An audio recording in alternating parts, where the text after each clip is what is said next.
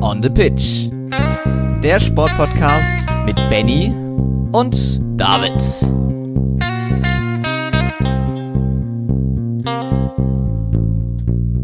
Hallo zu Folge 197 von On the Pitch, der Sportpodcast mit dem ersten Wochenrückblick im Jahr 2024. Eine kleine Entschuldigung vorneweg. Bennys Tonqualität ist heute eigentlich nicht so gut, wie es ihr gewohnt seid. Ich hoffe aber, ich habe so glatt gezogen, dass man alles ganz gut verstehen kann.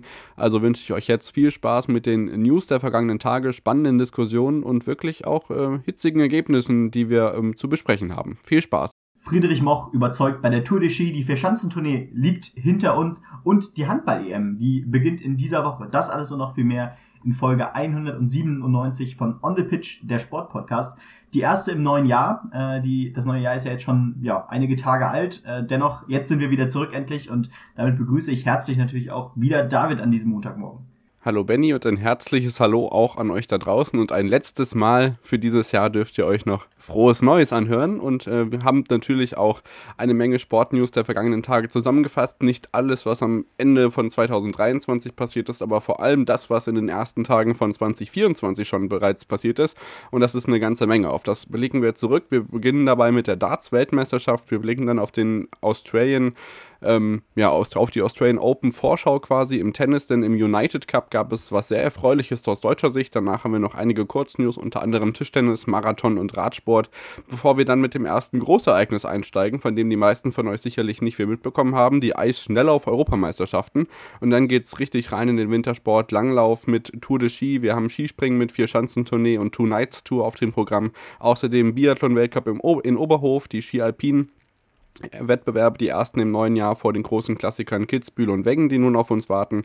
Wir haben ähm, darüber hinaus natürlich auch noch den Eiskanal, ähm, Handball, die NFL, Regular Season ist zu Ende gegangen, die ersten Playoff-Spiele stehen fest und im Fußball ist natürlich trotz Winterpause auch immer was zu besprechen, Benny.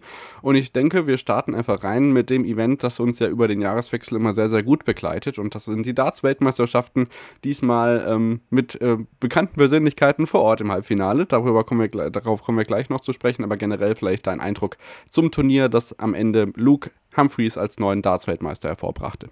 Ja, es war wieder einmal ein Turnier der Extreme, beziehungsweise der, ja, der, der neuen Rekorde, um es mal so zu sagen. Ich meine, du kannst ja gleich sicherlich nochmal nach meinen Ausführungen vielleicht auch auf die Quoten schauen. Die liefen ja, die haben ja noch eine Verbesserung auch in Deutschland äh, zu sehen gehabt. Ähm, trotz des Halbfinals von Gabriel Clemens bei der letzten WM und trotz eines durchschnittlichen Abschneidens der deutschen Spieler. Ähm, aber es war einfach eine, eine sehr spannende WM. Viele Spieler sind früh rausgeflogen, die man vielleicht mit dem Titel assoziiert hätte. Zum Beispiel ein Gervin Price, der früh rausgeflogen ist. Peter Wright ebenfalls direkt in seinem ersten Spiel Runde 2 ausgeschieden. Michael Smith ebenfalls als äh, ja, Weltmeister zuvor auch schon früh raus. Ähm, damit sind natürlich viele Favoriten früh gescheitert. Das gab Platz für einige Überraschungen. Zum Beispiel, dass ein Brandon Dolan, der Nordire, der eigentlich schon äh, naja, aus der Weltspitze so gut wie weg war, äh, bis ins Viertelfinale nochmal einziehen konnte. Ähm, dort dann zwar, äh, ja, dann, dann am Ende gegen Luke Littler 5-1 ausschied, aber dennoch ein absolut respektables Ergebnis. Wir haben einen Mann außerhalb der Top 50 plötzlich im Halbfinale gehabt mit Scott Williams, der dort dann, äh, der zuvor Michael van Gerven im Viertelfinale schlägt und dann im Halbfinale ja, dann doch eben ausscheidet, deutlich mit 6 zu 0 gegen den späteren Weltmeister Luke Humphreys. Ähm, und dann haben wir natürlich die Geschichte von Luke Littler, seine erste Weltmeisterschaft bei der PDC. Er hat die Development Tour, die Jugendtour der PDC in diesem gesamten Jahr dominiert, hat immer mal schon wieder aufblitzen lassen, wo es hingehen kann, wenn er äh, auf der Bühne spielt. Aber in, auf diese Distanzen hat er noch nie in seiner Karriere gespielt. Überzeugte in jedem Spiel mit einem Average weit über die 100er Marke und schlug wirklich natürlich auch große Namen, zum Beispiel Raymond van Barneveld im Achtelfinale mit 4 zu 1 mal eben. Ähm, also das, das war Wahnsinn. Danach dann äh, eben auch dieser 5 zu 1 Erfolg über Brandon Dolan. Äh, und dann wartete eben dieser erste, dieser erste richtige Prüfstein mit Rob Cross und auch den konnte er aus dem Weg äh, bringen mit 6 zu 2 und im Finale war es dann eben leider Luke Littler, äh, Luke, Luke Humphreys, der ihn schlägt im Duell der beiden Lukes mit 7-4. Ein spannendes Finale, ein hochklassiges Finale. Und damit sehen wir natürlich Luke Littler nächstes Jahr auch auf der Tour. Mit, der, mit dem Finale hätte es ja so schon gereicht mit dem Preisgeld, dass er sich dadurch in die Top 64 gespielt hätte, ohne Tourcard. Aber er hat ja seine Tourkarte bereits über die Development Tour gesichert. Das heißt, er wird, er wurde schon vor der WM sicher äh, ja, bekannt gegeben als Tourcard-Holder für die, die nächsten zwei Jahre. Ähm, vielleicht noch kurzer Blick auf die Deutschen. Äh, wir hatten äh, am Ende dennoch nämlich einen Rekord. Wir hatten vier Deutsche in der dritten Runde. Das gab es noch nie. Zuvor war der Rekord nämlich zwei Deutsche. Äh, wir hatten auch einige äh, Spiele, wo es noch mehr hätte äh, geben können. Zum Beispiel, dass Ricardo Pietrezco gegen den Weltmeister äh, Luke Humphreys nur 3 zu 4 ausschied. Hat ja sogar geführt, glaube ich. 3 zu 1 war das, glaube ich, äh, in Runde ja. 3. Also da hätte es sogar noch weitergehen können. Ähm, Florian Hempel schlägt in Runde 2 unter größtem Druck Dimi Vandenberg nach Rückstand. Äh, der war schon fast raus, dann kommt diese 151, das Finish, und er dreht die Partie noch, was wichtig war, um die Tourcard zu halten. Also da sieht man wieder, was der Mann unter Druck kann. Und Schindler und Clemens immerhin auch in die dritte Runde eingezogen. Also eine solide WM aus deutscher Sicht und ich glaube, ja, äh, doch auch eine WM, äh, die besonders viel Spaß gemacht hat wegen dieser vielen Überraschungen, oder? Genau, es waren das erste Mal fünf Deutsche dabei. Wir haben am Ende viele große Namen, die in den letzten Runden ausgeschieden sind, obwohl sie ja eigentlich als nominelle Favoriten in das Spiel reingegangen sind. Und am Ende haben wir Jugendarbeit zahlt sich bei der PDC aus. Einmal mehr einen Juniorenweltmeister, der auch bei den Seniorenweltmeister wird. Und ich glaube, von dem wir in den nächsten Jahren noch einiges sehen werden. Ich bin gespannt, wie sich Luke Littler in der Premier League schlägt, da jetzt einen 16-Jährigen mhm. rumspringen zu haben. Das wird sicherlich ziemlich interessant und du hast die Quoten schon angesprochen. Äh, Sport 1 als Free TV Partner hat sich da auch ähm, ja, gut gezeigt, besser als letztes Jahr. Fast eine Million in der Zielgruppe und fast zwei Millionen insgesamt. Ähm, da hat man äh, 9% Marktanteil gehabt und auch in der, in der Zielgruppe mit dem Finale Littler gegen Humphreys das stärkste oder die stärkste Sendung des ganzen Tages hingelegt. Mhm. Also das ist schon wirklich richtig gut. Ich bin gespannt, wie das mit dem äh, Darts-Hype in Deutschland weitergeht. Offiziell oder offensichtlich, besser gesagt, ähm, funktioniert es ja zumindest in den letzten Runden dann auch wenn kein Deutscher dabei ist, wobei das natürlich den extra Kick gibt. Wir sehen es bei der Vierschanzentournee nachher. Da hat die ARD die besten Quoten seit ähm, Wiedererlangung der Vierschanzentournee-Rechte vor 15 Jahren eingefahren. Also da hat Andi Wellinger auch was bewegt. Also das äh, sieht man dann schon. Ja, definitiv. Aber trotzdem, das, das zeigt sich ja schon, ähm, allein, dass die, wie, wie ich eben schon sagte, dass die, äh, dieses Halbfinale äh, von Gabriel Clemens nochmal überboten wurde von den Quoten her, äh, ohne deutsche Beteiligung. Das ist ja ein Wahnsinnszeichen. Natürlich, es gab diese Geschichte diese wahnsinnige Geschichte, Geschichte eines 16-Jährigen, äh, der bis ins Finale vorzieht. Das hat natürlich die Fans auch nochmal beeindruckt. Aber plötzlich redet jeder über Darts. Das fällt einem jetzt Jahr für Jahr immer mehr auf, ähm, dass Leute, die teilweise vielleicht auch sogar wenig mit Sport zu tun haben, plötzlich den Fernseher einschalten und Darts schauen. Äh, das gibt mir so ein bisschen den Eindruck, als würde es sich so in die Richtung von, von NFL bewegen. Natürlich da äh, begeistert es wöchentlich, aber äh, ich, ich finde schon, dass, dass sehr viel auch in der Öffentlichkeit darüber geredet wurde. Plötzlich haben, haben einen Leute äh, angesprochen über Luke Littler äh, oder äh, ja, die man, die man vielleicht so gar nicht damit assoziiert hätte ja, man, man motiviert wöchentlich, glaube ich, noch nicht ganz so viele Leute genau. für die NFL, ja. wie man sich wünscht. Aber ich meine, Sport 1 ist ja jetzt auch abseits der Darts-WM ähm, im Darts vertreten. Also das äh, ist schon eine Richtung, bei denen sich vielleicht andere große Sender auch mal Gedanken machen. Guck mal bei äh, Screentime Sport, aber natürlich auch hier immer drauf, weil wir jede Woche auch über Darts sprechen. Das ist, glaube ich, auch nicht selbstverständlich. Deswegen könnt ihr uns ja auch gerne mal eine Nachricht schreiben, ob ihr vielleicht auch durch unsere Sozialisierung in den letzten Jahren, ist ja bei mir persönlich jetzt auch so gewesen, dass ich vorher mit Darts eher wenig anfangen konnte, inwieweit ihr euch da irgendwie jetzt mehr verbunden mitfühlt, weil wir es immer auch ansprechen. Also da freuen wir uns auch über eure Nachrichten, wie natürlich zu allen anderen möglichen Themen auch im 2024 und davon kommen einige. Am Ende dieser Folge stelle ich euch nämlich mal so ein paar Sport-Highlights vor, die in diesem Sportjahr 2024 auf uns warten. Benny, unter anderem die Grand Slam Turniere im Tennis und die Australian Open sind schon das erste davon. Wir können sagen, wer richtig gut in Form ist und wir können sagen, wer nicht dabei ist. Bevor wir zum deutschen United Cup Erfolg kommen, sprechen wir nämlich über Rafael Nadal. Ja, ganz genau. Äh, wir haben ja schon darüber berichtet äh, im vergangenen Jahr, äh, im Dezember, als es hieß, Rafa Nadal will am liebsten bei den Australian Open wieder Fuß fassen und richtig reinstarten. Was passierte am Ende? Nein, er wird leider nicht dabei sein. Er hat seine Teilnahme an den Australian Open abgesagt, äh, der 37-Jährige. Ähm, ja, äh, nach einem Jahr Pause äh, hat er eben erneut eine Verletzung erlitten und die macht die macht es eben wirklich ja, unmöglich, jetzt an diesem Grand Slam teilzunehmen. Natürlich besonders ärgerlich, weil wir alle haben uns natürlich äh, auf ja, heiße Duelle auch von Rafa Nadal äh, oder heiße Marathon-Duelle vor allem mit Rafael Nadal gefreut. Gegen äh, vielleicht auch dieses, dieses Jahrhundert-Duell, vielleicht, wie man es nennen könnte, gegen eine äh, gegen einen Mann aus der jüngeren Generation mit Alcaraz, diese Duelle machen ja nochmal richtig Spaß und ich, ich glaube, da wünscht sich auch jeder Sportfan, äh, diese Duelle möglichst häufig noch sehen zu können.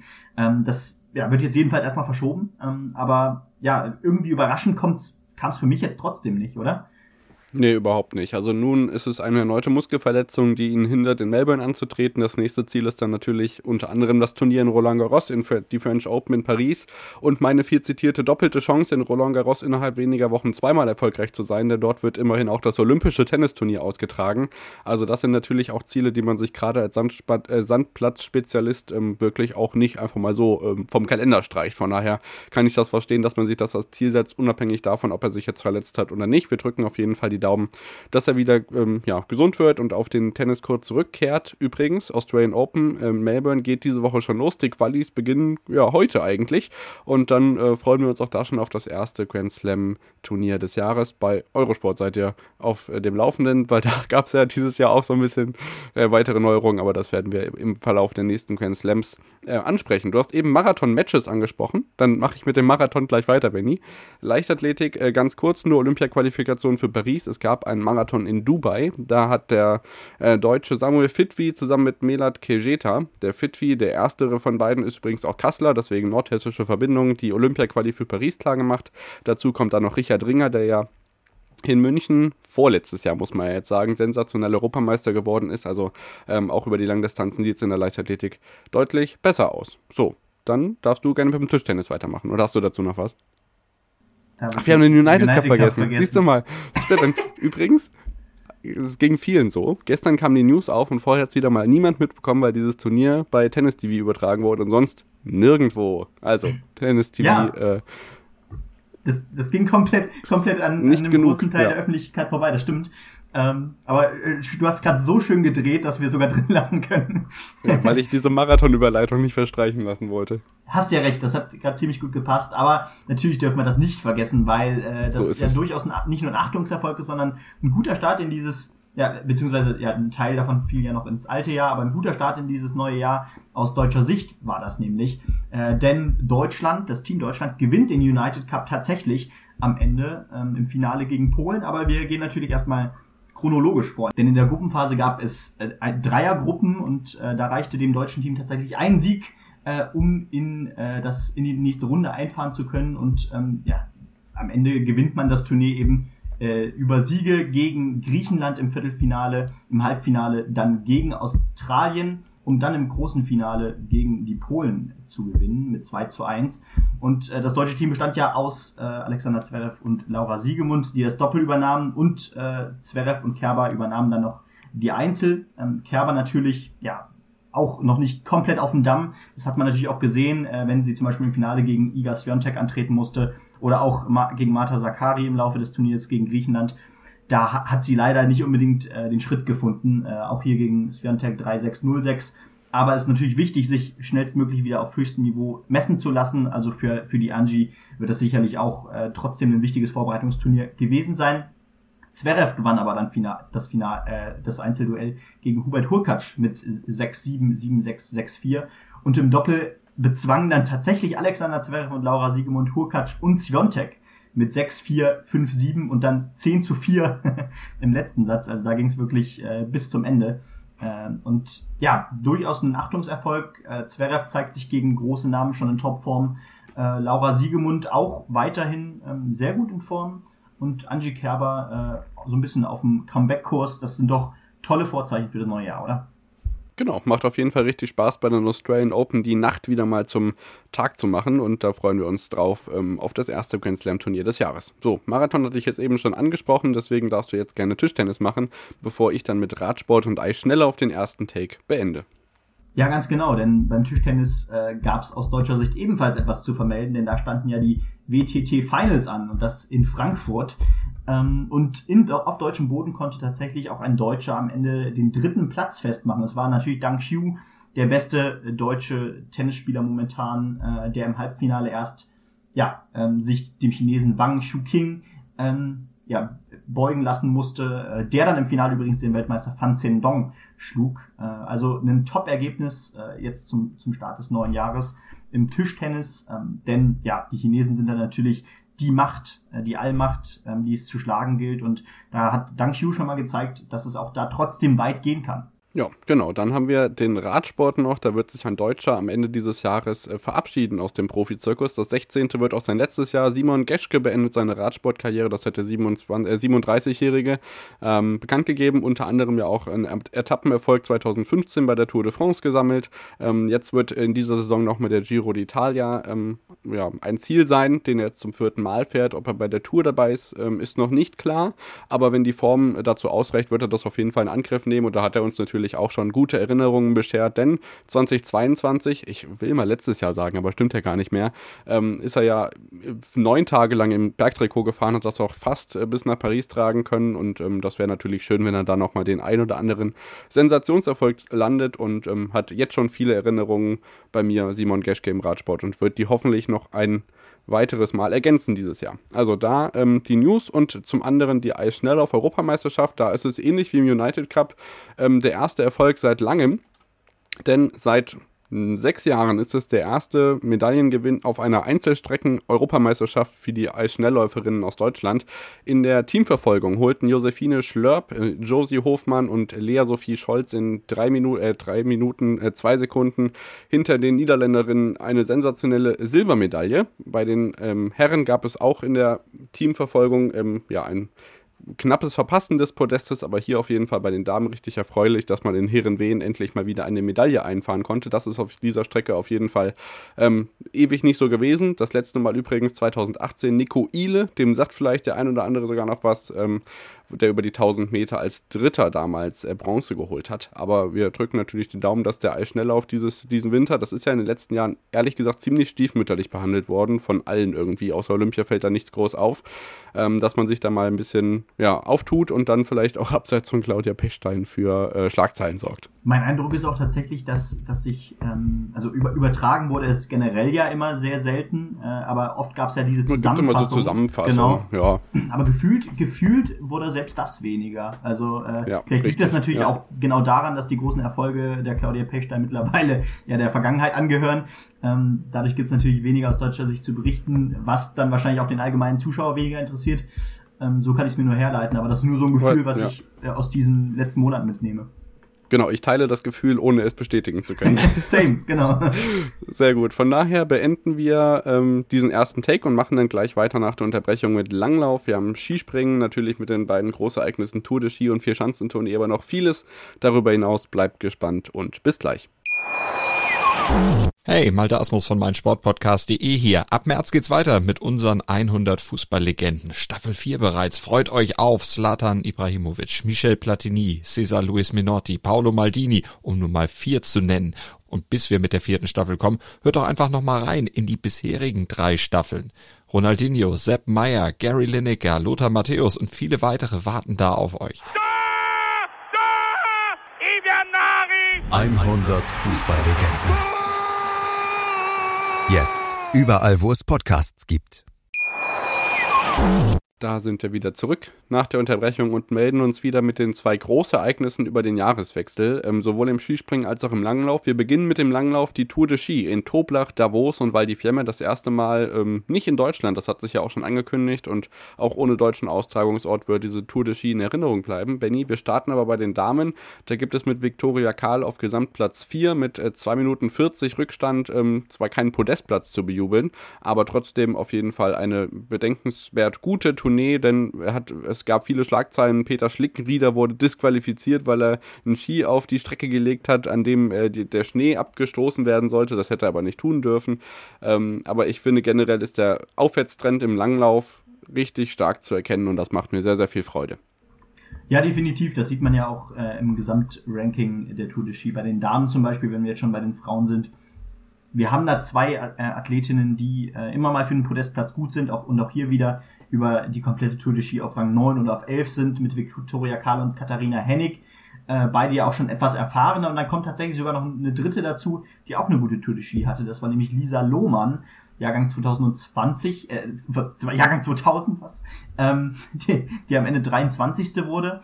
Äh, auch ein solides Ergebnis. Also, ähm, also wenn, wenn ich da teilweise zurückdenke, vielleicht auch seien es auch nur zwei Jahre zurück, äh, wie wir äh, ja doch Bedenken geäußert hatten, was denn aus dem Langlauf äh, der Deutschen wird, weil es ja irgendwie doch nicht nur stiefmütterlich mütterlich behandelt werden schien, sondern grundsätzlich einfach die Erfolge fehlten.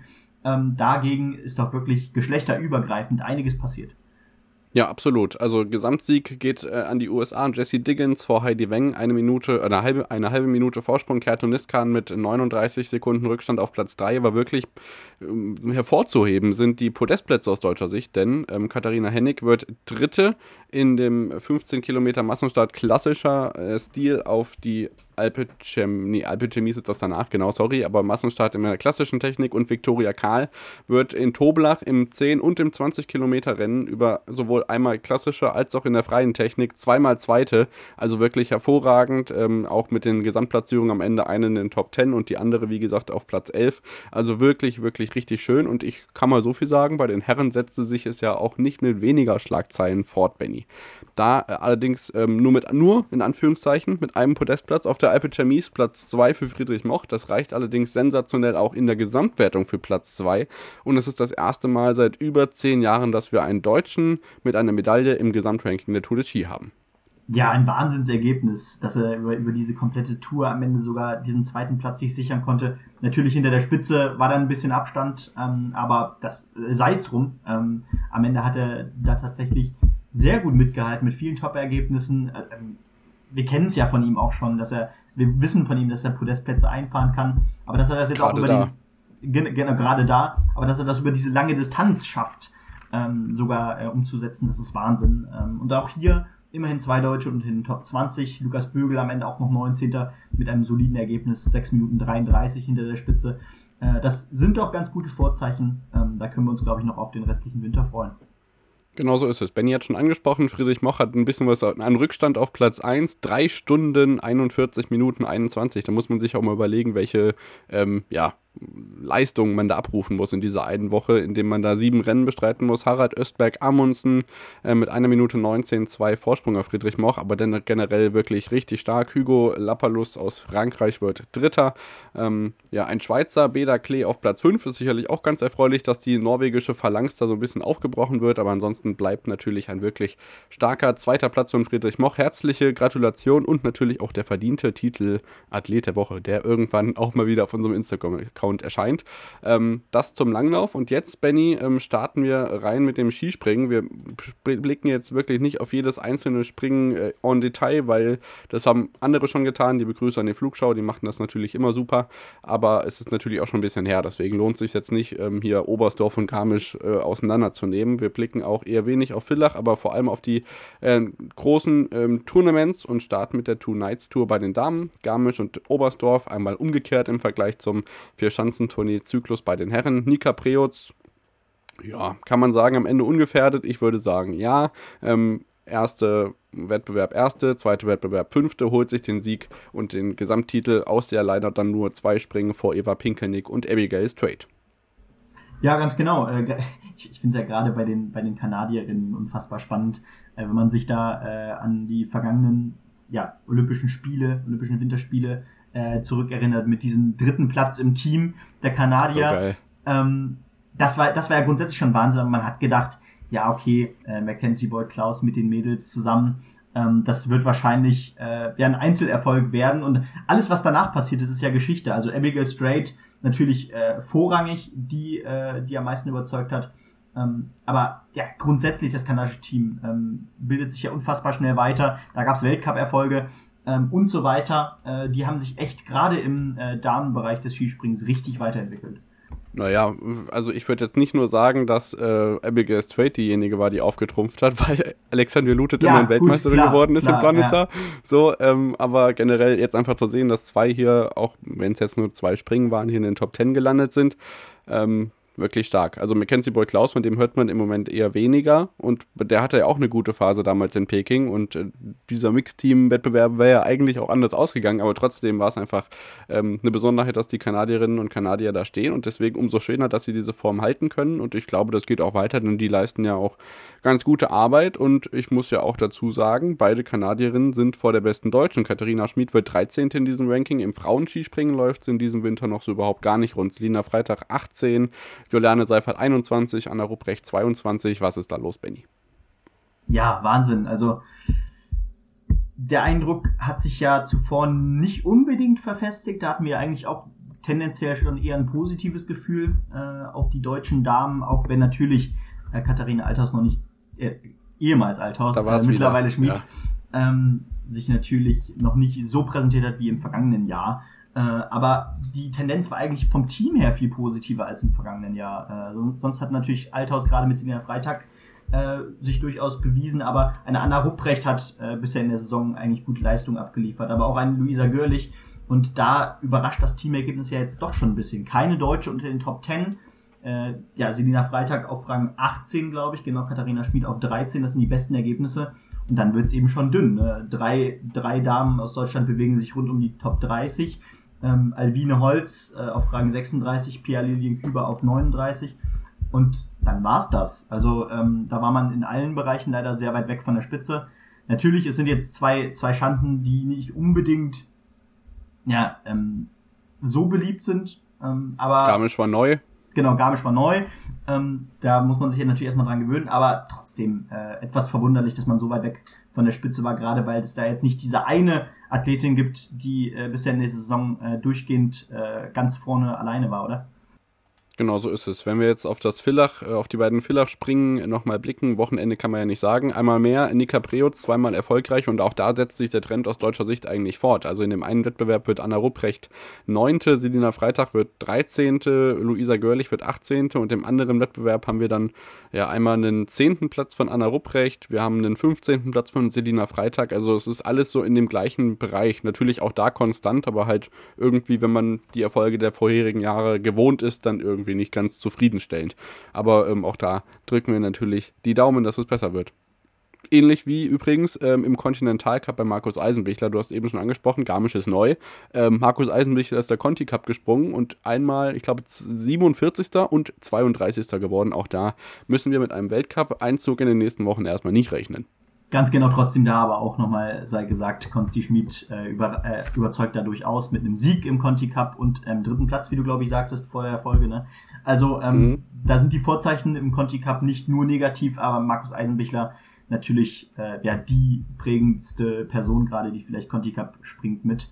Ähm, oder eine der auf jeden das, Fall. Ja, ja, das ist ja Wahnsinn, wer da, das stimmt, ja richtig. Also Wahnsinn, wer dieses Jahr alles in den Conti Cup muss da zeigt sich ja auch, dass da so ein bisschen Generationswechsel geschieht. Ähm, ist ja auch spannend zu sehen. Aber Thema Generationswechsel, vielleicht können wir da auch direkt auf die Vier-Schanzentournee eingehen. Denn ja, amEnde wurde es ein alter Bekannter, das kann man glaube ich so sagen. Ryoyo Kobayashi gewinnt am Ende durch eine unfassbare Konstanz diese Vier-Schanzentournee äh, mit vier Mal. Zum dritten Mal. Genau, zum dritten ja. Mal mittlerweile. Ja. Äh, viermal zweiter Platz hat er einfahren können, also ohne Sieg. Das gab es das letzte Mal Ende der 90er von Janne Ahonen, dass jemand ohne einen äh, Sieg bei, der, bei einem, einer der Etappen der Fischanzen-Tournee tatsächlich äh, die Tournee für sich entscheidet.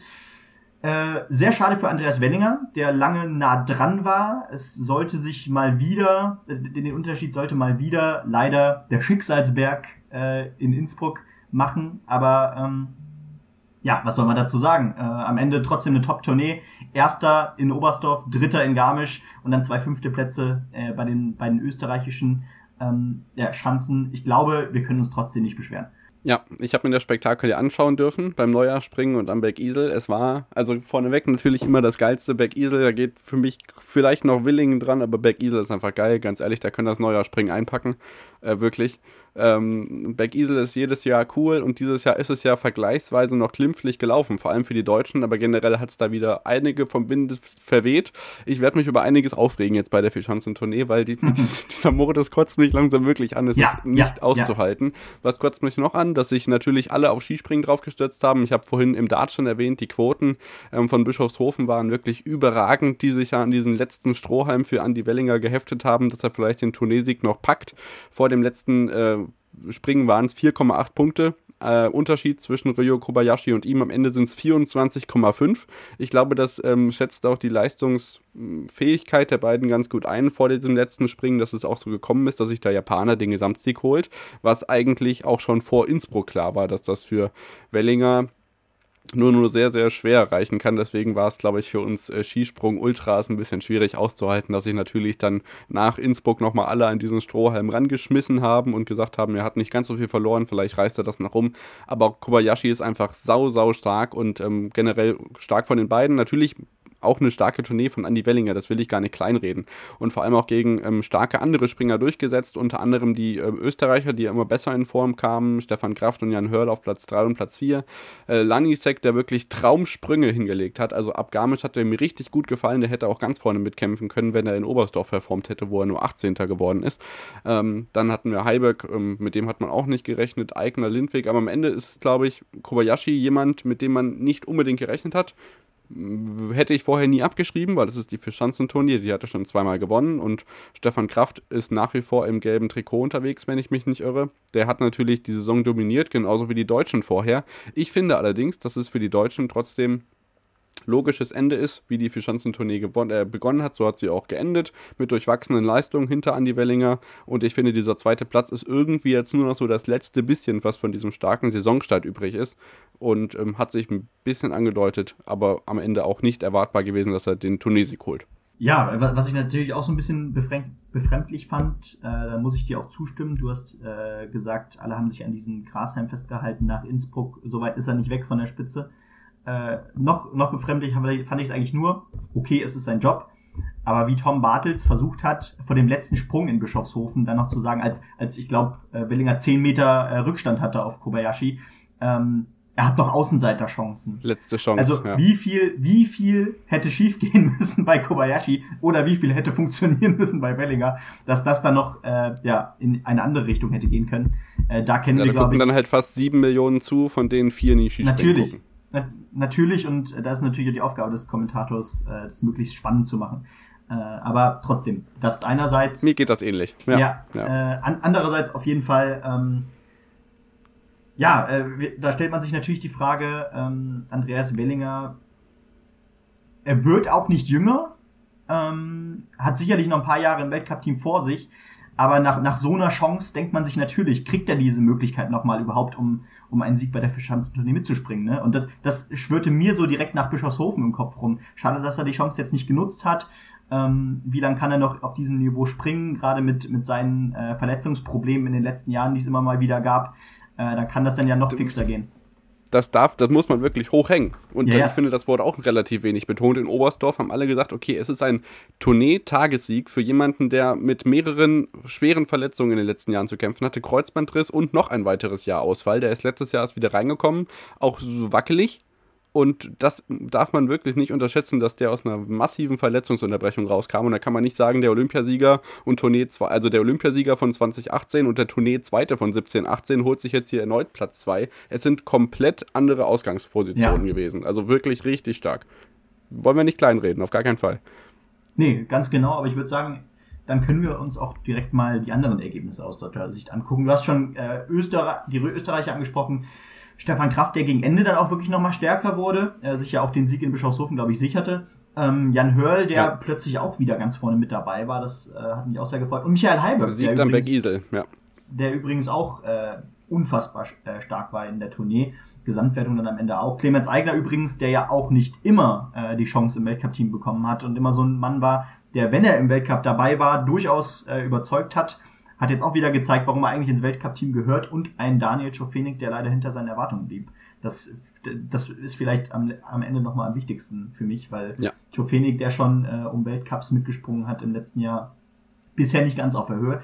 Aus deutscher Sicht, der beste Deutsche hinter Wellinger landet erst auf Rang 11 mit Philipp Raimund. Das Erfreuliche ist, dass er sich, glaube ich, um zwei Plätze verbessert zur letzten äh, Wertung der Vier-Schanzentournee, die ja, wo er so ein bisschen sein Stern aufging, kann man, glaube ich, sagen. Ja, ähm, total. Das haben ja. wir auch vor Ort mitverfolgen können. Karl Geiger zwischendrin solide, am Ende 14 kann man, glaube ich, nicht viel, viel Positives draus ziehen. Pius Paschke 20, ähm, da war es dann einfach, dass äh, ja, Innsbruck komplett rausgefallen ist, ohne Punkte. Äh, und Stefan Leier auf 21, der, glaube ich, äh, nicht unbedingt zufrieden ist mit seiner Tournee. Äh, und die anderen Deutschen sind dann ja äh, aus der nationalen Gruppe. Ähm, da können wir jetzt, glaube ich, oder müssen wir jetzt, glaube ich, nicht drauf schauen.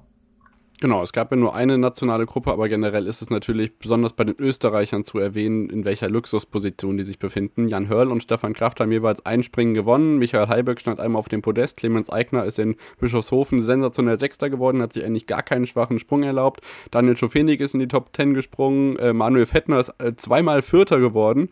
Also, und die müssen da jetzt wen rausstreichen. Oder es kommt jemand aus dem Conti Cup hoch. Das ist ja der absolute Wahnsinn. Ähm, ich werde mich gleich über den Modus noch aufregen. Deswegen muss ich zu Manuel Fettner an der Stelle noch nichts sagen. Ganz besondere Gratulation, weil es auch einfach Spaß gemacht hat, ihn als einziger anzu anzufeuern und im zweiten Durchgang immer zu merken, wie mehr Leute verstanden haben, dass ich ihn schon im ersten Durchgang angefeuert äh, habe. Renny Kaido wird Tournee 12. Meine lieben Freunde.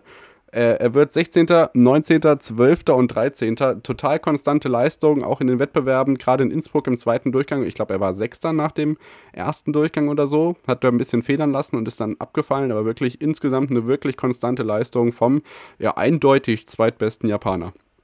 Eindeutig, ja, genau. Also wir haben ja auch oft darüber geredet, hinter äh, Ryoyo Kobayashi, da passiert relativ wenig. Und jetzt haben wir da einen Mann, äh, der ja im letzten Winter schon angedeutet hat, wo es hingehen kann, vor allem im Continental Cup, wo wir ja ihn auch das erste Mal so richtig gesehen haben. Ähm, und Sommer Grand Prix, ja. Genau, äh, ja, stimmt, war, so, war sogar Sommer Grand Prix.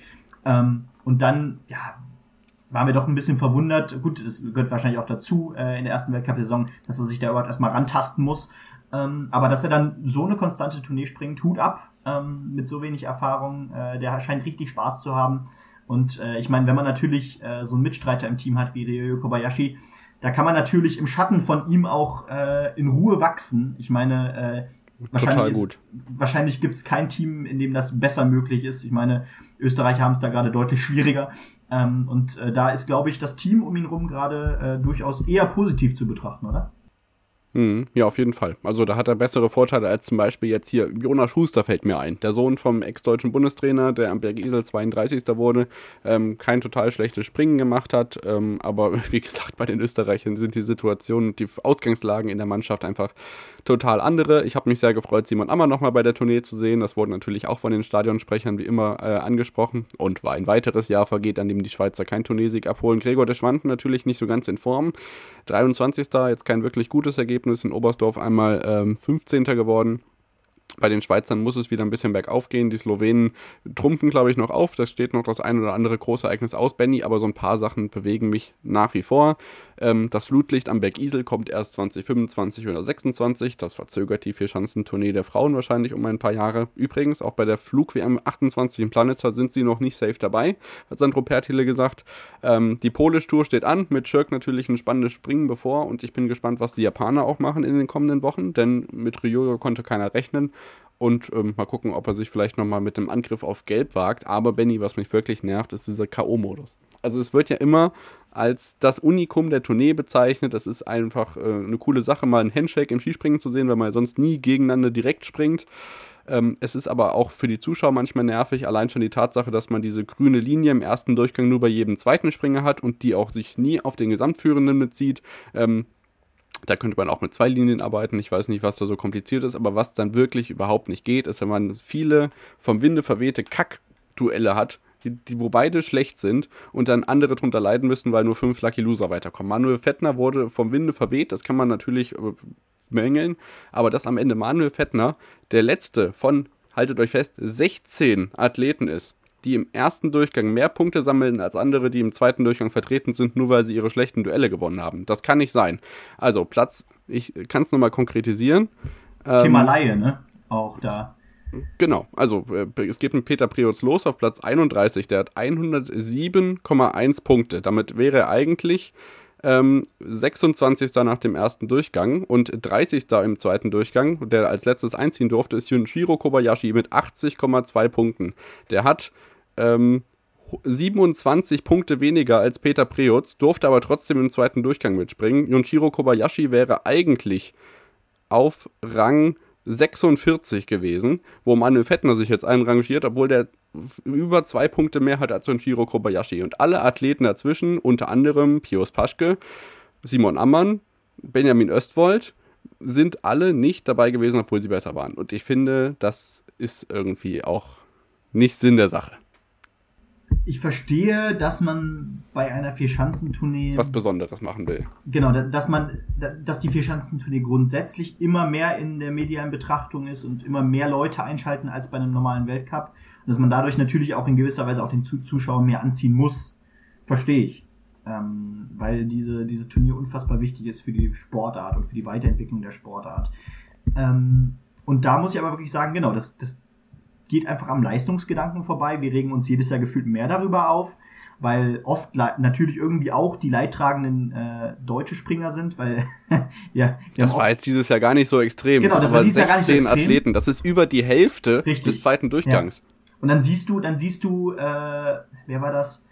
War das, war das Foubert? Nee, irgendwer, der gegen Foubert angetreten ist, glaube ich. Der dann sich mit 108 ja, ja. Metern in Innsbruck, glaube ich, in den zweiten Durchgang bringt, wo man sich denkt, gut, dann äh, müssen wir eben vielleicht doch noch mal eine Reform anpacken. Was da genau, was man da genau verbessern Bonze könnte. gegen Foubert, kann das sein? Kann 108 sein, genau. Zu ja. 109,5 Meter. Ja, genau. Die beiden sind übrigens auch 0,4 Punkte auseinander. Ja. Aber einer muss halt weiterkommen. Einer muss halt weiterkommen.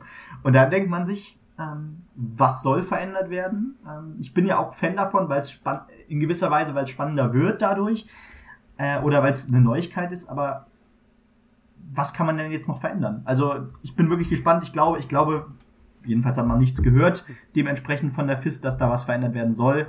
Ähm, aber irgendwie kann man sich als, als Skisprung Ultra doch freuen oder wünschen. Ja, sowas wie zweiter Durchgang mit 40 Leuten und dann dürfen 15er Kiloser mitmachen, hilft ja auch nichts, weil dann hast du ja trotzdem die Gewinner der schlechten Duelle drin. So, das ist auch mit dem Reglement nicht zu vereinbaren, weil dann kriegt man nicht auf jeden Fall Punkte, wenn man im zweiten Durchgang ist. Das funktioniert nicht. Also ich fürchte, es bleibt alles so, wie es ist, weil der heilige K.O.-Modus an dem soll nicht gerüttelt werden. Aber uns regt's auf. Äh, falls ihr da auch eine Meinung zu habt, schreibt uns die gerne. Das ist, äh, glaube ich, irgendwie doch eine ärgerliche Sache, die äh, vielen bitter aufstößt, die sich mit dem Skispringen beschäftigen. Ja. Ähm, ja, so. Für die Frauen geht's weiter in Sapporo am kommenden Wochenende mit dem Weltcup in Japan und bei den Herren, wie gesagt, die Polish Tour. Da steht zuerst Wischwa auf dem Programm, unter der Woche dann Schirk, Normalschanzenwettbewerbe, die letzten in dieser Saison übrigens. In Lillehammer gab es einen, in Schirk werden es schon die letzten sein. Und dann, ähm, ja, Zakopane zum Abschied und zum Abschluss dieses ähm, Tour de Ski und Vier-Schanzentournee und äh, Two Nights Tour Parts darf ich dir noch die Post von Wagner über Andreas Wellinger vorlesen, Bitte nicht wahr? Gerne. Wann kam die denn raus, Benny? Ich glaube am Tag nach. Am Innsbruck, Neujahrstag kann das sein? Oder ach so, so früh schon, okay. Lieber Andreas Wellinger, Adlermensch. Im Traum kann ich auch fliegen, aber Sie fliegen in der Wirklichkeit. Sie sind ein Vogelmensch. Wenn Sie von der Schanze abspringen, fliegen Sie 140 Meter weit. Ihre Flugdauer beträgt 3 bis 4 Sekunden. 3 bis 4 Sekunden. In welcher geheimnisvollen Welt befinden Sie sich da? Was für ein Gefühl hat man zwischen Himmel und Erde? Was hören Sie? Ist Wind Musik? Für 3 bis 4 Sekunden brauchen Sie keinen Pass. Sie sind kein Erdenbürger mehr. Sie sind 28. 1,84 groß, 65 Kilo schwer. Sie sind in Oberbayern, wo es schneit, geboren. Mit, 95, äh, mit 90 km/h rasen sie zur Sprungschanze hinunter und dann, dann sind sie ein Vogel. Ihre Skier öffnen sich zu einem V. Ihre Arme liegen eng am Körper, alle Physik ist ausgeschaltet. Sie fliegen. Sie fliegen, wie ich im Traum, über Täler, Wälder, Probleme. Wie schön wäre es, ein Vogel zu sein. Ich gucke gern die Vierschanzentournee. Andreas Wellinger macht Träume wahr. Es gibt den fliegenden Menschen. Herzlichst, Ihr Franz Josef Wagner. Herrlich. Wunderbar, oder? Ja. So.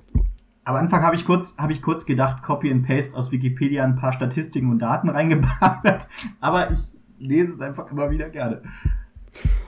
In diesem Sinne hören wir uns gleich wieder nach der Unterbrechung mit äh, Biathlon, Ski Alpin und natürlich auch den Jungs und Mädels aus dem Eiskanal. Bis gleich. Wie baut man eine harmonische Beziehung zu seinem Hund auf? Puh, gar nicht so leicht. Und deshalb frage ich nach, wie es anderen Hundeeltern gelingt, beziehungsweise wie die daran arbeiten. Bei Iswas Dog reden wir dann drüber. Alle 14 Tage neu mit mir, Malte Asmus und unserer Expertin für eine harmonische Mensch-Hund-Beziehung, Melanie Lippisch. Iswas Dog mit Malte Asmus. Überall, wo es Podcasts gibt. Da sind wir wieder zurück nach der Unterbrechung und melden uns wieder, nachdem wir uns lange über die äh, Skisprung-Modus-Besonderheiten äh, auf, aufgeregt haben, möchte ich es mal nennen, mit dem nächsten Wintersport und melden uns jetzt wieder mit Biathlon, Ski Alpin und Eiskanal. Und ich habe hier in unserer gemeinsamen Datei geschrieben, die Matschfestspiele von Oberhof. Zugegeben, ich habe nicht ganz so viel mitbekommen, weil ich war bei der Vierschanzentournee und danach selber auf der Piste, Benny, aber du hast ein bisschen mehr gesehen von Oberhof, denke ich. Kannst du erstmal was zu den äußeren Bedingungen sagen, die dir da am Fernsehschirm begegnet sind? Was soll man dazu sagen? Es war, also Matschfestspiele trifft es eigentlich ganz gut. Ähm, natürlich kaum Schneefall in Oberstdorf, äh, in Oberhof. Ähm, es war, waren grauenvolle Bedingungen. Äh, die Piste war, konnte, konnte gerade so solide präpariert werden, dass dass es nicht irgendwie abgesagt wurde.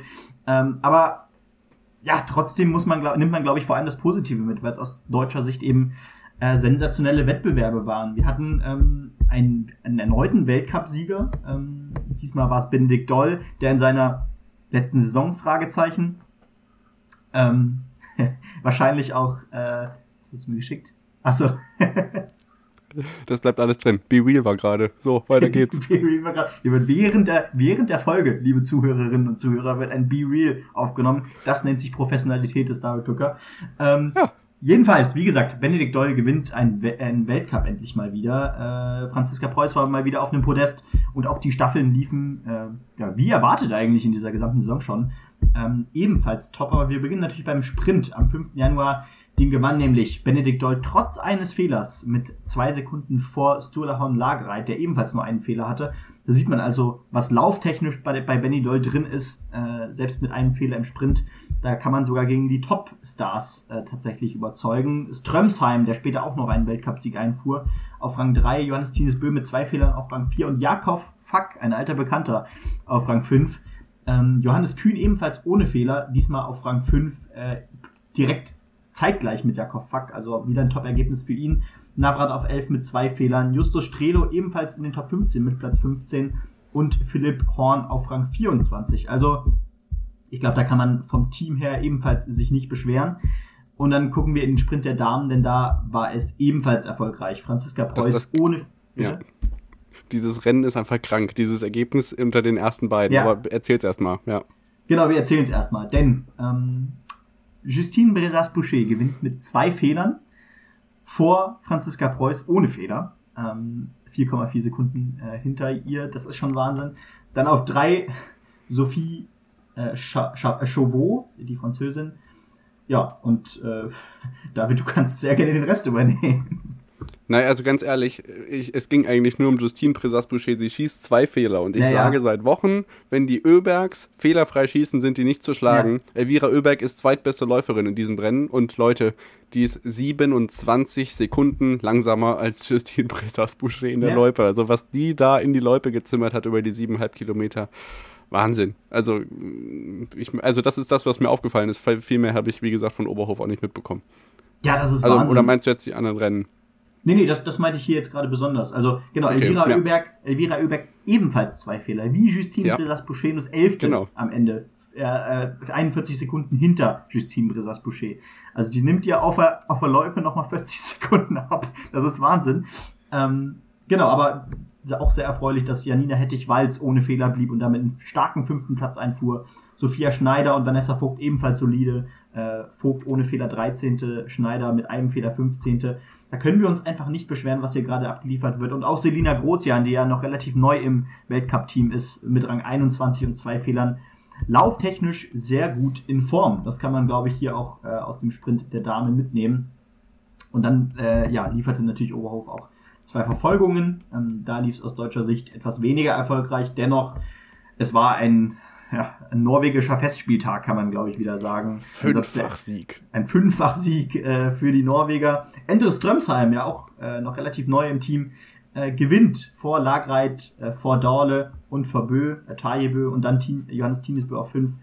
Ähm, dahinter dann Fabian Claude, der Franzose auf Rang 6. Bester Deutscher Johannes Kühn mit einem achten Rang. Auch das schön, dass er mal ein gutes Ergebnis bestätigen konnte äh, für Johannes Kühn, der sonst leider oft äh, relativ inkonstant ist. Benedikt Doll verscherzt es sich leider bei den ersten beiden Schießen mit fünf Fehlern aus den ersten beiden Schießen, blieb danach ohne Fehler, am Ende ist es Rang 12, Horn 13 mit drei Fehlern, Rees Drittbeste 14. Laufzeit, ja.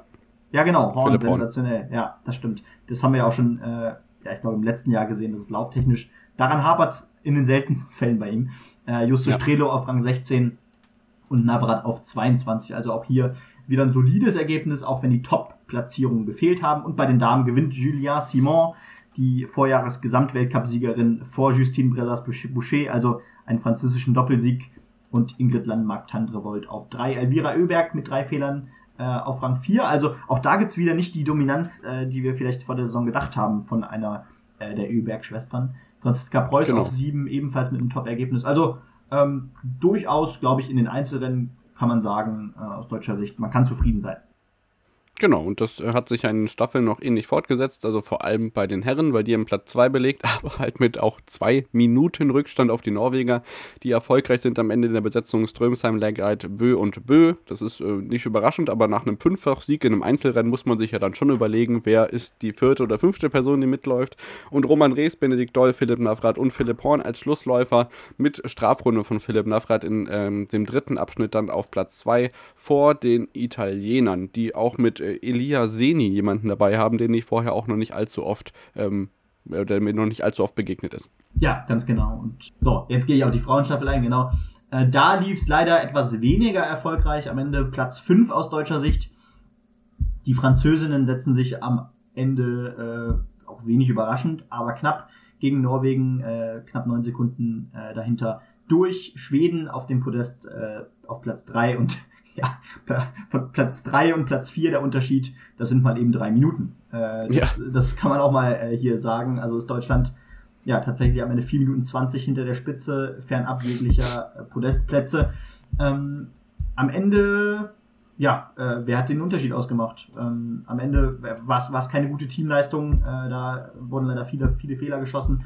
Ähm, und trotzdem, also äh, wir haben wieder einen Podestplatz zumindest bei den Staffeln gezogen.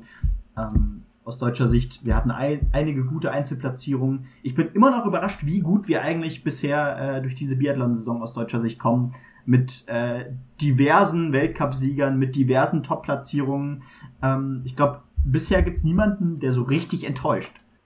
Na, es ist eigentlich ähnlich wie im Skispringen. Also wir haben ja, sind auf diesen Saisonstart ja überhaupt gar nicht klargekommen. Also Östersund war richtig geil, Ruka war richtig geil und äh, mit der Vierschanzentournee war das erste Highlight bei den Skispringern schon da. Deswegen kann man auch vielleicht damit sagen, ist dieser erste Abschnitt auf jeden Fall mit einer negativen Tendenz jetzt zu Ende gegangen. Und bei den Skispringern ist, es, ist das Highlight jetzt der Heimweltcup und bei denen läuft es ganz gut und da ist irgendwie noch kein Ende in Sicht, dass es äh, irgendwie jetzt abrupt aufhören sollte mit den Podestplatzierungen aus deutscher Sicht. Also richtig stark, kann man sich nicht beschweren.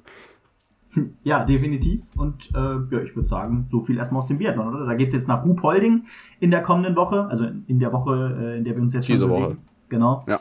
Und ähm, ja, also es geht jetzt Schlag auf Schlag weiter natürlich. Ähm, der Wintersportteil wird in den nächsten Wochen jedenfalls nicht kürzer. Kürzer wie dieser in dieser Woche hoffentlich schon. Aber genau, richtig. Es wird wird heute eine Monsterfolge. Wie gesagt, Biathlon könnt ihr euch drauf freuen. Mittwoch 14.30 Uhr Frauenstaffel, Donnerstag die Herrenstaffel, am Freitag dann der Sprint der Frauen und am Samstag den der Männer, bevor es dann am Sonntag noch beide Verfolger in der Chiemgau Arena gibt, die dann hoffentlich auch mit ein bisschen mehr Schneepolster ausgedeckt ist. Schneepolster ist ein gutes Stichwort, denn die großen Klassiker stehen im Alpinzirkus bevor. Wir freuen uns in den nächsten Tagen unter anderem auf die ähm, ja, Super G Abfahrt und Slalomrennen in Wengen, in Kitzbühel, in Garmisch gibt es zwei Super Gs bei den Herren. Äh, Cortina steht noch auf dem Programm bei den Damen. Also wirklich richtig tolle ähm, Wettbewerbe jetzt am nächsten Wochenende auch mit Altenmarkt Zauchensee bei den Damen. Also da stehen jetzt wirklich die wichtigen Rennen bevor. Und weswegen sage ich Schneesicherheit? Denn in Wengen und ähm, Kitzbühel war die Schneekontrolle schon dabei. Das heißt, die Abfahrtsklassiker schlechthin werden auch auf jeden Fall stattfinden können bei den Herren. Zumindest was die Schneelage angeht. Ich meine, es gibt ja noch genug andere Gründe. Das haben wir dieses Jahr schon gelernt. Ähm, und was vor Weihnachten so passiert ist aus deutscher Sicht, kann Benny uns jetzt verraten und dann blicke ich kurz auf das Wochenende, was wir hinter uns haben mit Kranzkagora und Adelboden.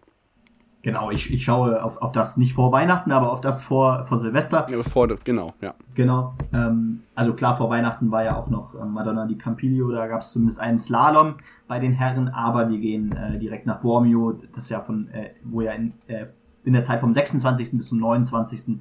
Dezember noch ja, äh, einige Speed-Disziplinen anstanden. Zum einen die Abfahrt und der Super-G der Männer.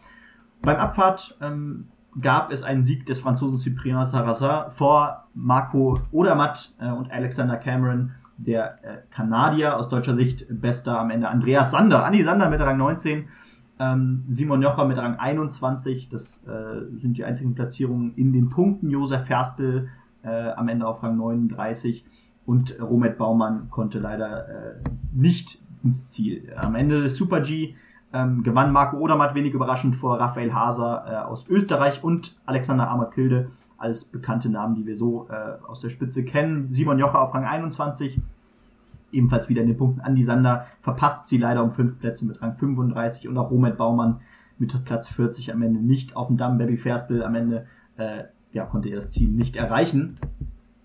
Und ähm, genau, das, dann äh, ging es ja noch nach Lienz für die Damen äh, zum Riesenslalom und Slalom. Das lief aus deutscher Sicht durchaus erfolgreicher. Ähm, aber erstmal erstmal gehen wir in den Riesenslalom. Da gewann Michaela Schifflin vor Federica Brignone und Sarah Hector.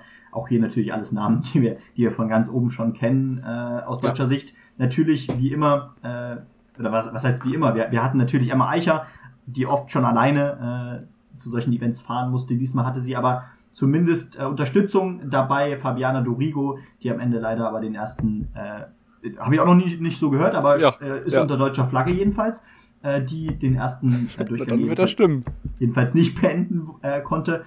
Und dann gehen wir zum Slalom. Ähm, die Disziplin der Lena Dürr, am Ende zweite äh, hinter Michael Schiffrin und Michelle Gisin, äh, die Schweizerin, die das Podium vollendet. Ein gutes Ergebnis, äh, Ergebnis der, der Österreicherin, äh, die hier 5, 7, äh, 5, 6, nee, Platz 6, 7, 8 no, äh, und 10 wurden. Äh, mit Katharina Huber, Katharina Gallhuber, äh, Katharina Linsberger, also drei Cutters haben wir hier im Rennen. Und Katharina Truppe wurde auch noch Zehnte übrigens. Sehr ähm, gut. also vier Katharinas in den Top Ten, auch das ist, sieht man nicht so häufig. Ja, und das waren auch tatsächlich schon die deutschsprachigen Ergebnisse.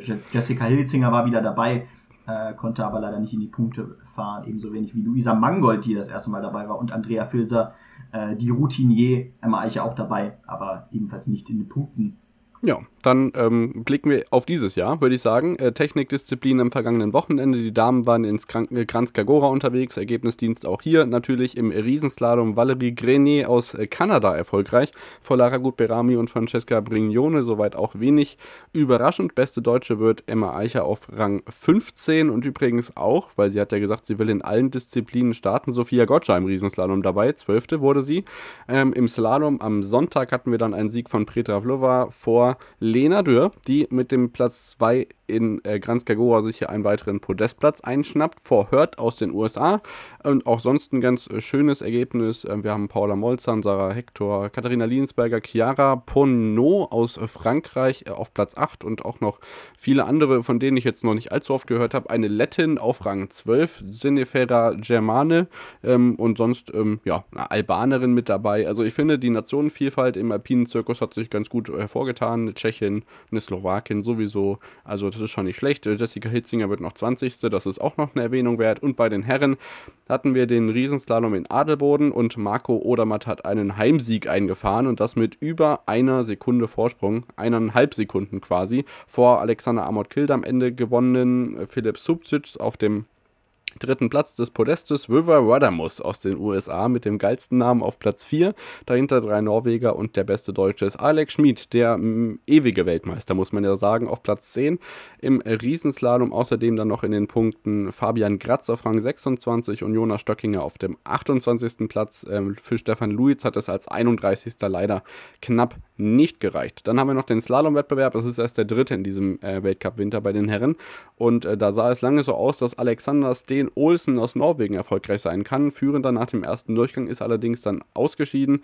Äh, ebenso wie Henrik Christoffersen, wenn ich mich nicht irre. Manuel Feller gewinnt deshalb vor Edley McGrath aus Norwegen und Dominik Raschner. Und wir kennen es aus dem Slalom aus deutscher Sicht, der vierte Platz ist ja allzu oft deutsch besetzt. Hier ist es Lino Strasser, starker vierter Platz dennoch, leider kein Podium. Ähm, ein 13. Platz für Sebastian Holzmann und ähm, ja, dann können wir uns, glaube ich, freuen auf die nächsten Ereignisse, die dann Weltcup-Zirkus auf uns warten. Ich habe schon angesprochen, dieses Wochenende dann Wengen bei den Herren und Altenmarkt Zauchensee bei den Damen. Also das ist wie immer der ganz dicke Einschaltbefehl Lauberhorn, darf man nicht unterschätzen. Mindestens so geil wie die Streif. Also guckt alle zu fleißig. Ja, ganz genau. Ja. Und soweit, glaube ich, erstmal aus dem Alpinen. Äh, es gibt ja noch etwas aus dem Eiskanal zu berichten, auch wenn die Bobfahrer nicht an den Start gingen, ne? Genau, Skeleton Bob pausieren noch, die legen bald erst wieder los, aber in Winterberg ging es bei den Rotlerinnen und Rotler schon zur Sache, deswegen kann ich euch da auch kurz sagen, äh, Madeleine Ekle gewinnt bei den Damen den Weltcup vor Julia Taubitz aus deutscher Sicht, also Österreich, Deutschland, Österreich, Deutschland, dann Annabel Reiter wird Vierte, Bei den Herren ist es Max Langenhahn, der einen richtig erfolgreichen Winter fährt vor Dominik Fischnoller und Christus Apatjotz. Äh, Felix Loch wird Vierter. Der wird ja im Hinblick auf sein vielleicht dann doch irgendwann anstehendes Karriereende ja, vielleicht doch nochmal hoffen, die deutsche Nummer 1 zu werden. Muss sich da im Moment aber ein bisschen für strecken. Im Doppelsitzer bei den Damen gewinnen Degenhard Rosenthal den Weltcup. Eidberger Schirmer werden Vierte. Und dann haben wir noch ähm, den Doppelsitzer der Herren. Da gibt es einen Platz 2 und Platz 3 für Deutschland. Wendel Alt und Orla Müller-Gubitz sind nämlich beide hinter Juri, Thomas Gatt und Ricardo Martin Schöpf aus Österreich, die da im Sauerland den Weltcupsieg holen. Und ich habe es ja schon mal angesprochen, Teamstaffel nicht mehr aus drei ähm, Schlitten bestehend, sondern aus vier, weil die Damen eben dabei sind und im Doppelsitzer hier den letzten Schlusspunkt gesetzt haben und das aus deutscher Sicht erfolgreich mit einem Sieg, einem knappen Sieg vor Österreich für die deutsche Teamstaffel beim Heimweltcup in Winterberg. So, dann sind wir am Ende dieses langen Wintersport-Takes angekommen, Benny. Ähm, wir sind auch schon lang genug, deswegen machen wir, glaube ich, Handball, NFL und Fußball nur im Schnelldurchlauf und hören uns dafür dann gleich wieder. In rund 40 Folgen habt ihr mich jetzt schon sagen hören, I want to tell you about the Beatles. Ich habe euch die Geschichten zu ihren Alben und ihren Songs erzählt, euch ihre wichtigsten Wegbegleiter und Vertraute vorgestellt und natürlich die Orte, die für die Bandgeschichte eine wichtige Rolle spielten. Habt ihr die drei bisherigen Staffeln schon durchgehört? Nein? Na, worauf wartet ihr dann noch? Rein in den Podcatcher eurer Wahl und einfach mal losgehört. Und folgt gerne auch unserem Instagram-Kanal iwtty-Beatles Podcast. Da sind wir wieder zurück nach der Unterbrechung und melden uns wieder. Jetzt könnte ich sagen mit dem Fußball-Take, denn wir haben uns dazu entschlossen, Handball, NFL und Fußball mal zusammenzunehmen, weil wir so viel über Wintersport gesprochen haben. Aber das darf natürlich nicht fehlen, denn nicht nur im Fußball steht eine Heimeuropameisterschaft in Deutschland bevor, auch im Handball und die startet schon direkt am Mittwoch, Benny. Das Eröffnungsspiel aus deutscher Sicht vor über 50.000 Fans in der Düsseldorfer Arena gegen die Schweiz ist gar nicht das Eröffnungsspiel, denn vorher spielt schon Frankreich gegen Nordmazedonien. Ja, ganz genau. Deutschland, Schweiz äh, bei der Heim-EM äh, trotzdem das offizielle Eröffnungsspiel. Ähm, äh, ja, klassisch dann um 20.45 Uhr, glaube ich, am Mittwoch. Da können wir uns alle drauf freuen. Ähm, und dennoch, ähm, die Vorzeichen waren spielerisch äh, gegen die Portugiesen am Ende durchaus überzeugend. 35 zu 31 hieß es da am Wochenende. Aber es gibt auch einen Ausfall zu beklagen, so kurz vor der Heim-EM. Denn Patrick, Patrick Grötzky der Handballnationalspieler, der Rechtsaußen, fällt leider nach dieser, nach einer Fußverletzung in der Partie äh, gegen Portugal jetzt für die Europameisterschaft noch kurzfristig aus. Das ist natürlich sehr traurig. Einer der ganz erfahrenen Männer, der schon lange dabei ist, der jetzt äh, für diese, dieses besonders emotionale Turnier eigentlich aus deutscher Sicht äh, ausfällt. Ähm, aber ja gut, das muss man auf jeden Fall jetzt hier nochmal erwähnen. Juri Knorr jedenfalls auf jeden Fall top in Form gewesen gegen Portugal. Ähm, da kann man, glaube ich, auf einiges hoffen äh, bei der EM. Äh, aber wir schauen natürlich jetzt erstmal, wie sehen denn die Gruppen aus? Deutschland trifft in einer Gruppe auf Frankreich, das ist natürlich hart, aber eben auch auf Nordmazedonien und Schweiz, da sollte ein Weiterkommen gesichert sein. Äh, die anderen Gruppen Kroatien, Österreich, Rumänien und Spanien in Gruppe B, Island, Montenegro, Serbien und Ungarn in Gruppe C. Die Färöerinseln sind dabei in Gruppe D mit Norwegen, Polen und Slowenien. Also auch hier eine sehr spannende Gruppe, finde ich. Auch alle ähm, starke Gruppen, ja. Ja. Ähm, Bosnien-Herzegowina trifft auf Georgien, die Niederlande und Schweden in Gruppe E. F mit Dänemark, Griechenland, Portugal, Tschechien. Und ja, das wären die Gruppen. Und ähm, na gut, die Favoriten muss man jetzt, glaube ich, nicht nochmal extra benennen. Der Favorit natürlich, der Doppelweltmeister Dänemark. Äh, aber auch Frankreich, Schweden, Spanien natürlich mit guten Chancen äh, Deutschland höchstens mit Außenseiterchancen, aber ich glaube vor heimischem Publikum, vor dieser Wand, die ja, äh, ja am Mittwoch äh, zum Beispiel mit den 50.000 Leuten erscheinen wird, das wird einen ordentlichen Push geben und ich muss sagen, ich freue mich ja immer besonders auf, auf die Handball-Ereignisse äh, ja, und Handballturniere, die dann im Januar direkt, fast schon direkt nach Silvester stattfinden. Ja, genau. Das große Ereignis jetzt wieder auf deutschem Boden. Nach dem Weltmeistertitel 2007 im eigenen Land hofft man natürlich vielleicht auf das Winterwunder oder das Wintermärchen, muss man ja sagen, wenn es um Heimturniere geht. Ähm, da drücken wir natürlich die Daumen. Die Kulisse wird super sein. Nicht nur am Mittwoch. Düsseldorf ist ja das einzige Mal dann Austragungsort. Ansonsten gibt es aber natürlich mit Köln, fällt mir da ein, mit den riesigen äh, Finalspielen in der Lanxess Arena am Ende. Das wird fast noch lauter werden als das in Düsseldorf. Also das wird richtig, richtig stark. Die Mannschaften versprechen viel. Auch solche Spiele dann gleich Norwegen, Polen, äh, Dänemark äh, ist am Start am zweiten Tag dann gleich. Also das geht richtig los. Oder am Freitag, das wird auch richtig cool, weil zwei große Handballnationen, Spanien gegen Kroatien in Gruppe B. Also ähm, die Europameisterschaft verspricht auch sportlich einiges zu liefern und wir freuen uns drauf. Das Ganze könnt ihr sehen. Äh, alles bei Dein, äh, die haben noch zugeschlagen, oder ARD und ZDF, die natürlich großflächig berichten von dieser halben Europameisterschaft im Handball. Auf die HBL müssen wir, glaube ich, nicht blicken. Da ist logischerweise ähm, Pause. Da wird fleißig hin und her transferiert. Deswegen blicken wir auf die NFL, Benny. Denn da ist in der vergangenen Nacht äh, die Regular Season zu Ende gegangen und es steht fest, wer in den Playoffs ist. Ähm, soll ich gleich damit reinstarten, zu sagen, wer in der Wildcard Round dabei ist? Ja, gerne.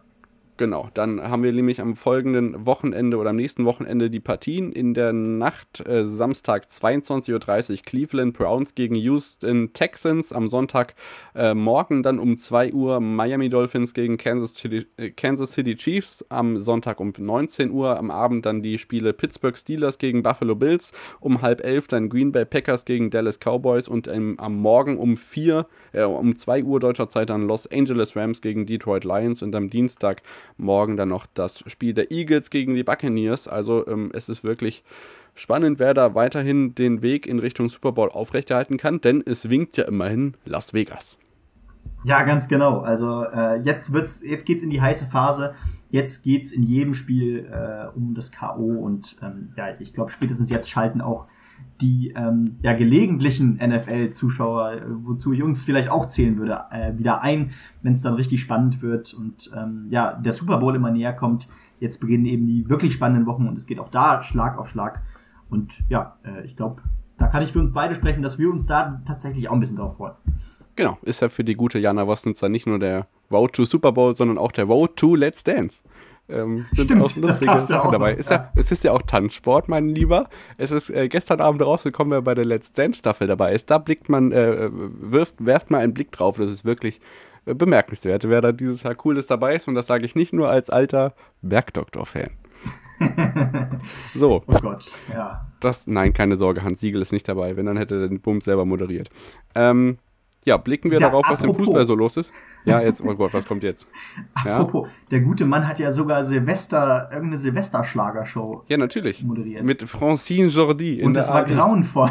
Nicht zum ersten Mal. Ja, deswegen ist es auch gut, dass Johannes B. Kerner, der hoffentlich auch mal wieder im ZDF Sport moderiert, weil das hat er auch oft betont am Brandenburger Tor, auch oft gesagt hat, wir sind die einzige Live-Show, ja. die heute Abend gezeigt wird. Aber Benny, ich glaube, wir driften ab.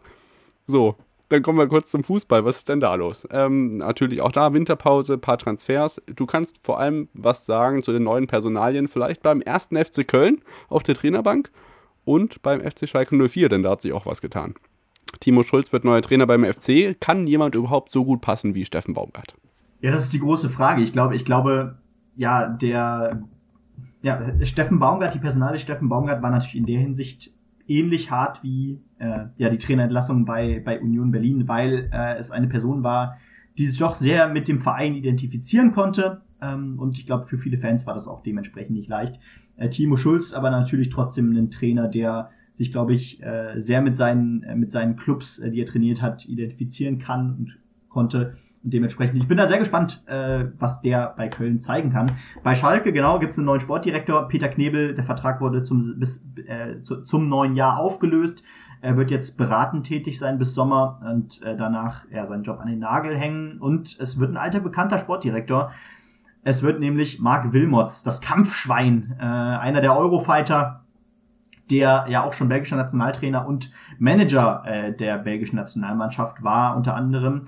Äh, also ein alter Bekannter, ähm, der eben auch Belgier ist und äh, dementsprechend sich sicherlich auch mit unserem Trainer ähm, gut verständigen kann. Ähm, ich glaube, sie haben auch eine ähnliche Philosophie des Fußballs. Ich bin sehr gespannt. Ich bin eigentlich mittlerweile nicht mehr so ganz Fan von diesen naheliegenden Personalien, die in irgendeiner Weise schon mit dem mit dem Team äh, oder mit, Stallgeruch. genau mit Stallgeruch, weil das oft eben auch schon in die Hose ging. Äh, ich glaube, da gibt's andere Sachen, die noch wichtiger sind.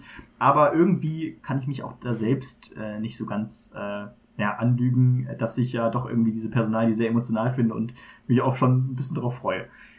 Ja, Dann gucken wir mal, was bei den Schalkern so drin ist. Zweite und dritte Liga pausieren. Die Bundesliga startet am Wochenende wieder, bevor wir auf die sportlichen Duelle des Wochenendes blicken. Benny, ähm, drei Personalien. Timo Werner von Leipzig zu den Tottenham Hotspur und die Eintracht hat sich eine Laie von Sascha Kalajdzic und ähm, Van de Beek angelacht. Mal gucken, ob es da für die Eintracht wieder bergauf geht. Was meinst du zu den drei Personalien?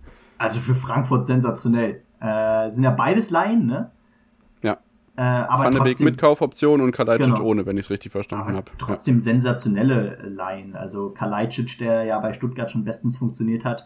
Van de Beek, der ja doch ein vielversprechender Mann ist äh, fürs Mittelfeld. Ähm, ich bin da wirklich sehr gespannt, ähm, was Frank Frankfurt damit abliefern kann. Aber ich würde sagen, die Hinrunde war durchwachsen äh, bis, bis solide. Ähm, da lässt sich bestimmt mit, mit diesen beiden Ergänzungen nochmal einiges rausholen. Ich würde mich sehr freuen, wenn es da noch in höhere Gefilde geht und traue den Frankfurtern das auch durchaus, vielleicht sogar am meisten zu, als eines von den Teams, die sich da in diesen Tabellenregionen bewegen. Mario Gomez hat im Rahmen eines der legendären Hallenturniere, die im Moment ausgetragen werden, gesagt, Deutschland profitiert davon, dass Timo Werner bei Tottenham äh, vielleicht mehr Spielzeit bekommt als in Leipzig. Was meinst du dazu?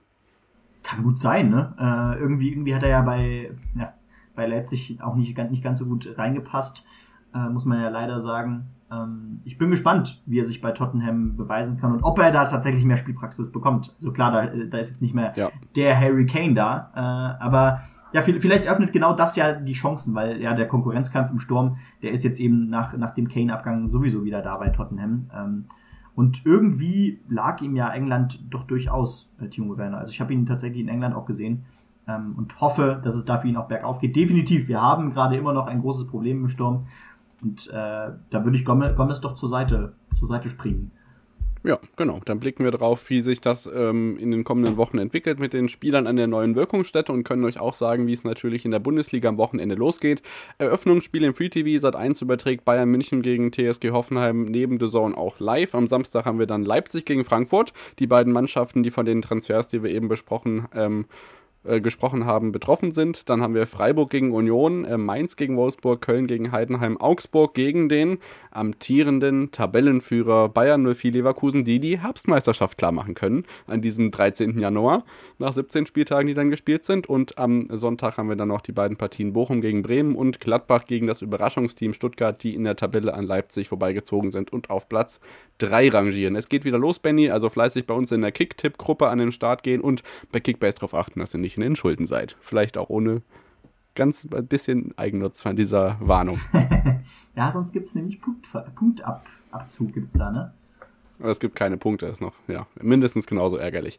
Ähm, genau, wir freuen uns auf dieses Sportwochenende in der englischen, äh, im englischen Fußball unter anderem, aber auch in vielen anderen Nationen geht es ja schon längst weiter und ich, betone es jede Woche gerne, deswegen auch an dieser Stelle nicht nur, dass Stefan Ortega einen Pflichtspieleinsatz ohne Gegentor bei Manchester City absolviert hat mit starken Partien, sondern auch, dass die Premier League richtig, richtig spannend ist. Liverpool hat gegen Newcastle gewonnen, 4 zu 2 ist jetzt Tabellenführer mit drei Punkten vor Benny, Aston Villa, die auf Platz 2 in der Premier League sind, 42 Punkte, dahinter City 40, Arsenal 40, die haben verloren gestern, ähm, Tottenham 39, da geht jetzt Timo Werner hin, also das ist richtig, richtig spannend, einmal mehr. Ja, genau, man, man wartet eigentlich nur darauf, dass sich die, die Top-Teams, die man da vorne sowieso jede Saison äh, sieht, also Man City, Liverpool und Co., absetzen. Aber irgendwie äh, macht das richtig Spaß da oben. Ähm, das kann man äh, auch als ja, Traditionalist äh, aus Deutschland, glaube ich, nur anerkennen, äh, was da drüben passiert gerade. Vor allem auch Aston Villa, ja.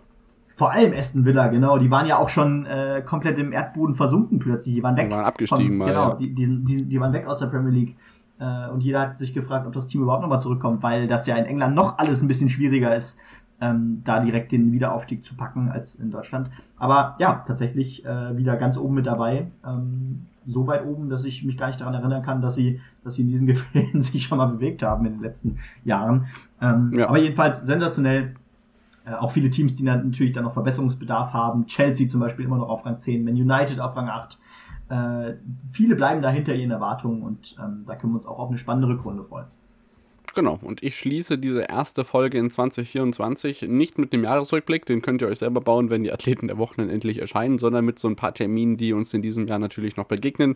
Ähm, Europameisterschaft im Handball haben wir schon erwähnt, Australian Open ist auch natürlich in dieser Folge schon vertreten gewesen. Dann geht im Februar natürlich äh, neben der Formel 1 auch die Biathlon-Weltmeisterschaft los. Ähm, der Super Bowl steigt, der Bob- und Skeleton-Weltmeisterschaft ähm, mit Heimvorteil in Winterberg, das ist ja sicherlich auch nicht zu unterschlagen.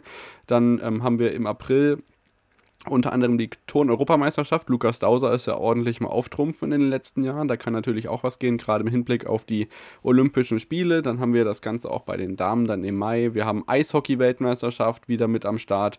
Wir haben die French Open natürlich, äh, sowohl wie auch den Giro d'Italia, der dann ähm, ja, hinführt zu der Leichtathletik-Europameisterschaft. Benny, da können wir uns richtig freuen. Leichtathletik EM, Olympia, äh, Tour de France ähm, Wimbledon, ähm, US Open, Paralympics kommen da direkt hinterher und dann am Ende haben wir auch noch am Ende des Jahres neben der Formel 1 Handball-EM der Frauen und noch vieles weitere. Also es wird wirklich fulminant, denn Fußball-EM in Deutschland ja, genau. ist ja auch noch. Das darf man nicht vergessen.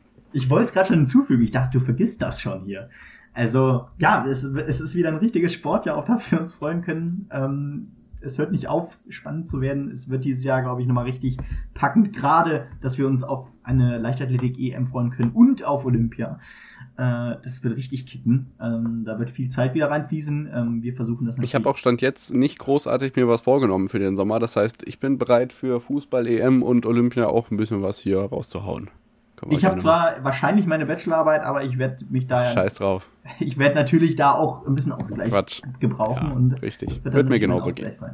Naja, wir so hören uns jedenfalls in der nächsten Woche wieder klassisch wieder am nächsten Montag. Äh, wir freuen uns jetzt wieder richtig reinstarten zu können. Ähm, Viel drin heute, hat Spaß gemacht. Ja, definitiv. Und dann, ähm, ja, hören wir uns, wie gesagt, nächsten Montag wieder. Gebt uns gerne fünf Sterne überall, wo ihr uns fünf Sterne geben könnt. Ähm, oder das Bestmögliche, wenn nicht fünf Sterne nicht das Beste ist natürlich. Folgt uns auf, auf äh, on, on the pitch unterstrich pod überall, äh, wo wir zu finden sind, sei es auf YouTube, auf Instagram, auf Twitter. Ähm, wir versuchen das sicherlich jetzt auch in den kommenden Wochen mal wieder ein bisschen anzustoßen. Ähm, ja, und dann bis nächste Woche. Ciao. Ciao, tschüss, bleibt gesund.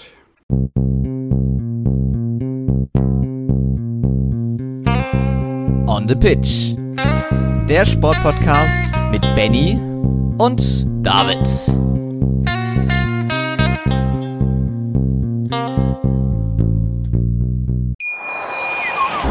Wie baut man eine harmonische Beziehung zu seinem Hund auf? Puh, gar nicht so leicht. Und deshalb frage ich nach, wie es anderen Hundeeltern gelingt, beziehungsweise wie die daran arbeiten. Bei Iswas Dog reden wir dann drüber. Alle 14 Tage neu mit mir, Malte Asmus und unserer Expertin für eine harmonische Mensch-Hund-Beziehung, Melanie Lippisch. Iswas Dog mit Malte Asmus. Überall, wo es Podcasts gibt.